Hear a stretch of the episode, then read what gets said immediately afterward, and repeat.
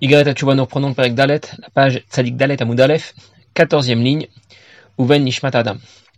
Dans Igaret Achuba, les trois premiers chapitres étaient consacrés à la description, à la définition de la Tchouva alpinigle, selon les enseignements de la partie révélée de la Torah. Faire Tchouva, ça veut dire prendre la décision d'obéir, de ne plus jamais désobéir. Jeûner peut être aussi très utile, mais ça ne pourra jamais remplacer l'obligation de faire Tchouva. Jeûner peut permettre, entre autres, de retrouver l'agrément de Dieu après avoir été pardonné, retrouver l'état antérieur à la faute, retrouver la face de Dieu. Retrouver plutôt la face devant Dieu. Et le Harizal recommandait un certain nombre de jeûnes pour chaque faute. Il fallait multiplier par trois ce nombre de jeûnes si une faute avait été répétée plusieurs fois. Et à notre époque, euh, nous n'avons plus la force physique de supporter autant de jeûnes. Nos fautes sont trop nombreuses et l'Admour nous recommande donc de donner la tzedaka sans limite. Mais si quelqu'un a fait tchouva, il a fait une tchouva convenable. Rien ne garantit qu'il ne va pas récidiver. Alors pour ne pas rechuter, il faut avoir bien compris quelles sont les conséquences de nos fautes. Et quand on comprend quelles sont les conséquences catastrophiques de nos fautes sur le plan spirituel, on est beaucoup plus motivé à ne plus recommencer. Et c'est le sujet de cette nouvelle série de brakim, de chapitres, qui commence avec le Perek Dalet. L'Admour Zaken nous présente, à partir du Perek Dalet, la tchouva sous un autre aspect. Comme elle se conçoit al Chassidout. Ça veut dire selon les enseignements de la partie profonde de la Torah. Et l'Admour Zaken a commencé par trois introductions qui étaient présentées sous forme de questions. La première, à quoi correspondent les deux formes de tchouva dont parle le Zohar, qu'on appelle tchouva tata, tchouva ila, la tchouva inférieure, la tchouva supérieure, que veut dire ramener le hé d'en haut, ramener le hé d'en bas? La deuxième question, deuxième introduction, comment expliquer que tchouva tata, la tchouva inférieure, ne fonctionne pas pour la faute qu'on a appelée zera levatala, père de semence, alors que tchouva ila permet d'effacer cette faute. La tchouva supérieure fonctionne pour cette faute.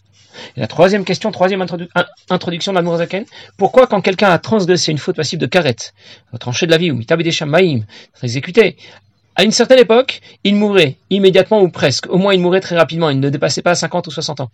Et à une autre époque, quelqu'un qui a transgressé ce, genre de faute peut vivre de longs jours dans le confort et dans la, tranquillité. Alors, Al-Mozakan a expliqué, a commencé à expliquer qu'il existe un lien profond entre la Neshama et Akadosh Baruch Hu. Nous avons déjà vu dans le Perek Bet, du Marim, que la Neshama en haut, la Neshama elle-même, avant d'avoir intégré la création, est une partie de Dieu lui-même. Elle est intouchable elle n'est pas affectée par nos fautes. Et dans notre Pérec, l'Admour Zaken nous parle de la Neshama en bas, la Neshama après avoir intégré la création, qui est une partie, non pas de Dieu, mais du nom de Dieu cette fois. Yud Kevavke des quatre du nom de Dieu. Et cette fois, elle n'est pas intouchable. Cette fois, elle peut être affectée par nos fautes. Et on comprend que quand on commet une faute, tous les intervenants sont atteints. Euh, et tous ceux qui ont participé à cette faute seront atteints par les conséquences de cette faute. Le corps, bien sûr, qui a participé, la Neshama, mais aussi l'origine et la racine de notre Neshama auprès du nom de Dieu, Yud Kevavke. En d'autres mots, la Neshama, quand elle arrive dans ce monde, n'a rien perdu de sa noblesse, elle n'a rien perdu de sa hauteur par rapport à l'ensemble de la création. Elle dérive du schéma vaillé, des quatre du nom de Dieu, alors que la création dérive du schéma Elohim. Alors, les fautes ont eu des conséquences négatives, à la fois sur le schéma Elohim, qui est à l'origine de la création dans laquelle la faute a été commise, mais aussi sur le schéma vaillé, Yudkevavke, les quatre lettres du nom de Dieu qui sont à l'origine, les, quatre lettres qui sont à l'origine de l'aneshama. En général, la gravité d'un événement indésirable est appréciée selon des critères basiques. Combien de personnes étaient concernées? Quelle est l'étendue des dégâts matériels, psychologiques, sociaux, l'étendue des territoires concernés par l'événement, la durée de l'événement, etc. Mais quand on commet une faute, on a une difficulté majeure. On n'a pas vraiment d'informations sur les conséquences de nos gestes, de nos paroles ou de nos pensées. On ne voit pas les dégâts qui ont été provoqués jusqu'au divin. Et comme toujours, l'erreur c'est de croire qu'il n'y a pas de dégâts, puisqu'on ne les voit pas. Et c'est ici l'objet du développement que présente l'Almourazaken. L'Almourazaken nous donne des informations, les informations adéquates qui vont nous permettre d'apprécier convenablement les conséquences de nos fautes. Et ainsi nous éviter de récidiver, nous éviter de rechuter. Il y a eu, il y a quelques mois, quelques années, je pense maintenant, quelqu'un qui, dans un poste de commandement en Iran, a tiré par, erreur un missile. Finalement, il n'a fait qu'appuyer sur un bouton. Il a pris pour cible euh, une cible volante euh, non identifiée. En réalité, il s'agissait d'un avion de ligne. Et ce n'est que ce n'est qu'après, une dizaine de minutes après, qu'il a appris que finalement, bah, il avait simplement fait une erreur et qu'il y a 220 personnes qui étaient mortes à cause de cette erreur. Au départ, quand il a appuyé sur le bouton, il n'a pas vu quelles seraient les conséquences de son geste. Ce n'est qu'une fois qu'il a appuyé sur le bouton et que le missile a été tiré, une fois qu'il a eu la bonne information, euh, qu'il a pu se rendre compte des conséquences catastrophiques de son geste. Alors c'est un peu dans cette, cette idée que la Zaken développe ici euh, ce qui nous rapporte au sujet de la grandeur de la Neshama, que l'on a affecté par nos fautes, pour que l'on prenne conscience des conséquences de notre mauvais comportement. Et c'est pour cette raison que la insiste sur la différence qui existe entre la Neshama d'une part, qui est le résultat du souffle de Dieu, qui est associé au Shem Hashem, Yud Kevav, qui est le katla du nom de Dieu. Et d'autre part, la création, qui est le résultat de la parole de Dieu, qui est associée au Shem Elohim. Si les conséquences de, nos fautes sur la création sont déjà pénibles, lourdes, alors les conséquences de nos fautes sur la Neshama seront encore plus catastrophiques. Parce que là, on a atteint le Shem Hashem, Yud Kevavke. Voilà où nous en étions, voilà où nous étions arrivés, et je vais reprendre maintenant dans les mots. Ou Ven Nishmat Adam. Et avec la, la, de l'homme. C'est la différence qu'il y a entre la création et la Neshama de l'homme qui provient de l'énergie la plus profonde que Dieu apporte à la création. Provient de Ensof, de Dieu qui est infini. Puisqu'on a dit de l'homme, qui est le résultat de l'intervention de Dieu, mais de quelle intervention de Dieu? De celle qui est comparée à un souffle, qui vient du plus profond de soi et donc qui vient de plus profond du divin. Mais la, la, Neshama va rejoindre ensuite le système d'intégration à la création. Et elle va descendre de niveau en niveau, et rejoindre le système de l'organisation des lettres et des mots de la parole de Dieu qui permettent à la création d'exister. Et que l'on trouve dans les lettres, Adam, faisons l'homme à notre image, etc. De façon à pouvoir intégrer ce monde matériel. Voilà pour la Neshama. La Neshama, donc, a une origine très noble. Elle provient du Shem Avaye, Yud Kevavke, même si elle rejoint ensuite le système d'intégration à la création. Par contre, l'ensemble de la création, elle appartient au Shem Elohim, y compris les Malachim, ce qu'il y a tout de suite là Zaken. Pour ça que les Malachim sont appelés Elohim, parce qu'ils dérivent du Shem Elohim. qui Hashem Elokechem ou Eloke Elohim. Hashem, votre Dieu, c'est le Dieu des Elohim. On veut désigner par le mot Elohim ici les Malachim. Ou bien Hodo, Hodo l'Eloke Elohim. Euh, reconnaissez, soyez reconnaissants envers le Dieu des Elohim, le Dieu des Malachim. Ou bien Vayavo, Bnei Elohim, Ou bien les Bnei Elohim qui désignent ici les Malachim sont venus se présenter devant Dieu. Cela pour nous dire que les Malachim sont appelés Elohim parce qu'ils appartiennent au système qui est géré par le Shem Elohim. Shem Elohim qui appartient à ce qu'on va appeler Chitzoniut, non pas l'émanation la plus profonde du divin, qui était associée au souffle, au schéma vaillé, mais à l'émanation du divin la moins profonde, qui est ritsonite, plus extérieure, et qui est associée non pas au souffle, mais aux lettres de la parole de Dieu. Le Shem Elohim, le Shem qui est appelé ritsoniut par rapport au schéma vaillé.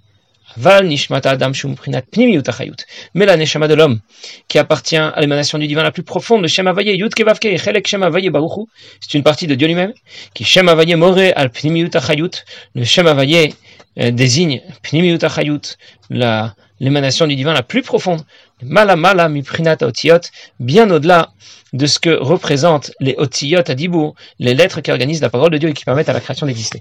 Je vais reprendre ce que le vient de nous dire ici au sujet de l'Aneshama et comment il la compare à, l'ensemble de la création. L'Aneshama a une origine très noble, qui dépasse celle de la création. On l'a appelé le Shema Vaye, Yud Kevav, qui est les quatre lettres du nom de Dieu. Mais en même temps, elle intègre la création. Elle rejoint le système du Shem Elohim. Parce qu'elle va devoir, au final, intégrer un corps. Et quand elle a rejoint ce système, je ne dis pas de la Neshama, ça y est, maintenant c'est fini. Elle a rejoint le système de la création, elle a perdu sa noblesse. Elle rejoint le système de la création géré par le Shem Elohim, mais elle garde en même temps la noblesse du Shem Je vous donne un exemple. Le fils du roi part en mission. C'est un noble, mais il part en mission dans un pays éloigné, peuplé d'indigènes. Même s'il s'est sali là-bas, même s'il a été blessé là-bas, il reste le fils du roi, il reste un prince. Et bien de la même manière, la Neshama est une partie de Dieu lui-même. C'est une partie de Dieu lui-même. Et quand elle rejoint le système de la création, elle devient Chelek Mishem Vaye. Elle devient une partie du nom de Dieu seulement. Du nom de Dieu cette fois. Et le Neshama a déjà été affecté en rejoignant la création.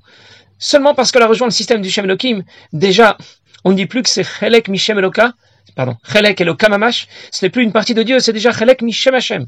On l'appelle une partie du nom de Dieu, parce que puis son intégration continue ensuite. Elle se poursuit progressivement, jusqu'à pouvoir intégrer un corps physique dans ce monde. Mais tout au long de ce trajet, elle n'a pas perdu sa noblesse. Ici, nous parlons de la descente que subit la Neshama quand elle descend dans ce monde. Mais on peut déjà évoquer ce qui se passe quand quelqu'un commet une faute. Eh bien, la Neshama va poursuivre sa descente. Elle était déjà descendue de très haut, de, de, de Yudke Vavke, du Shem Hashem. Elle s'est retrouvée dans ce monde, dans ce monde physique. Mais quand quelqu'un commet une faute, elle descend jusqu'au Shalosh Klipot Atmeot, jusqu'au côté opposé à la Ça veut dire qu'elle poursuit sa descente. On comprend donc qu'elle fait l'objet d'une deuxième descente, d'une double descente. D'abord du Shem Hashem à la création, et ensuite de ce monde au clipot quand elle commet une faute. Et on commence déjà à voir, à voir venir les choses. On commence déjà à voir les choses se, tramer un petit peu devant nous. On commence à comprendre que le retour de la Neshama euh, peut, se concevoir à deux niveaux. Ce que nous avons appelé Tchouva Ila et Tchouva Tata. La Tchouva inférieure et la Tchouva supérieure. Puisque la descente de la Neshama se fait en deux étapes, eh bien le retour de la Neshama vers Dieu pourra aussi se faire en deux étapes. La première étape consiste à émerger de là où elle est tombée quand elle a commis une faute. C'est ce qu'on appellera la Tchouva Tata, la Tchouva inférieure. Et la deuxième étape consiste à revenir à l'état antérieur à la descente de la Neshama dans ce monde. C'est ce qu'on appellera Tchouva Ila, la Tchouva supérieure. Pour, pour reprendre l'exemple du prince, du prince de tout à l'heure, il a quitté le palais du roi, c'est déjà quelque chose, mais ensuite il a même quitté le pays. Il est parti dans un pays où vivent des indigènes. Il s'est blessé, sali là-bas. Alors il devra d'abord revenir au pays, se soigner et se laver. Ensuite, il pourra réintégrer le palais, du roi. Je revenir maintenant à la différence que souligne l'Admorazaken entre la Neshama d'une part et la création d'autre part. L'Admorazaken a précisé que la création, quand on parle de la création, cela inclut les malachim. Les malachim qui ont eux aussi pour origine le Shem Elohim. Et c'est pour ça qu'on les appelle aussi Elohim. L'Admorazaken a cité trois psukim qui sont en rapport avec les trois catégories de malachim des différents mondes de Bria, de Yetzira et de Asiya. Par contre, la Neshama a pour origine le Shem Havaya Yud Kevavke, qui est bien au-delà du Shem Elohim, bien, bien au-delà des lettres de la parole de Dieu. Mais même quand elle a rejoint le système de la création, même quand elle a rejoint le, système du Shem Elohim, des lettres de la parole de Dieu, elle garde toute sa noblesse. Alors je récapitule. L'origine des Neshamot Israël et de la création est le même au départ. Il s'agit du Shem Havaya, Yud Kevavke, les quatre lettres du nom de Dieu. Cette origine est révélée pour la Neshama, elle est Begiloui, mais elle est cachée par le Shem Elohim pour la création. Le Shem Vaillé était comparé au soleil, qui Shemesh ou Magen Vaillé Elohim, disait le Pasuk. Vaillé est comparé à un soleil. Elohim est comparé à ce qui vient cacher la lumière du soleil. La création peut être comparée à la lune, et la Neshama à la lumière du soleil. Je vous donne un exemple. Quand quelqu'un va ouvrir ses volets le matin, c'est la lumière du soleil qui entre dans sa maison. S'il ouvre ses volets la nuit, c'est la lumière, c'est la lumière de la lune qui éclaire sa maison. Mais d'où vient la lumière de la lune? Du soleil.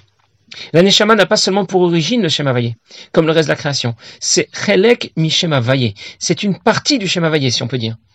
C'est la représentation du Shema Vaye dans ce monde. Khatichat Elokut, un morceau du divin, si on peut dire, mais Giloui, mais qui est révélé cette fois dans ce monde. Et dans la suite du Perek, Zaken va expliquer quelle est la correspondance qui existe entre les quatre lettres du nom de Dieu, les dix facultés de l'âme, et les dix sphirotes Elionot, les dix sphirotes par lesquelles la création va être gérée. On raconte que lorsque Rabbi précédent, Rabbi Yosef Yitzhak, a entendu de son père Rabbi Rachab alors qu'il avait seulement 12 ans, d'après une bête, il a entendu de son père quelques lignes du Sefer Atania qui disent que Nefesh Shenit Mamash, que Nefesh Elokit est une partie de Dieu lui-même. Alors euh, il a eu du mal à comprendre. Mimal, Mamash, a priori, ce sont deux, deux mots qui s'opposent complètement. Mimal en haut, ça ne veut pas seulement dire au-dessus. Mimal, c'est Ruchaniut Ruchaniut c'est le spirituel de du spirituel. Et mamash, ça veut dire concret, ça représente gashmiut chez gashmiut, ce qu'il y a de plus concret qui soit. Et donc difficile d'associer au nefesh et Elokit. Dire qu'il est, il est en même temps, l'âme divine est, sera en même temps, le spirituel à son point le plus haut, et en même temps, gashmiut chez gashmiut, au même temps, euh, venir dans ce monde matériel au plus bas. Et Rabbi Rachab lui a expliqué justement, c'est là toute la mala, c'est là toute la grandeur du Nefesh d'être capable de réunir les inverses, en même temps d'être spirituellement ce qu'il y a de plus haut, Chelek Eloka Mimal, Mimal, complètement au-delà, et en même temps d'être mamash, d'être devenir, d'être descendu dans ce monde. Et quand le, Rabbi a raconté ça à son frère Nissan, alors il lui a rapporté ce que le Rabbi Rachab avait dit au cours d'un Farbringen, le Kodan Farmagan, Rabbi Rachab avait raconté que le Tzemar Tzedek avait eu aussi la même difficulté quand il a appris ces mots dans le Tanya.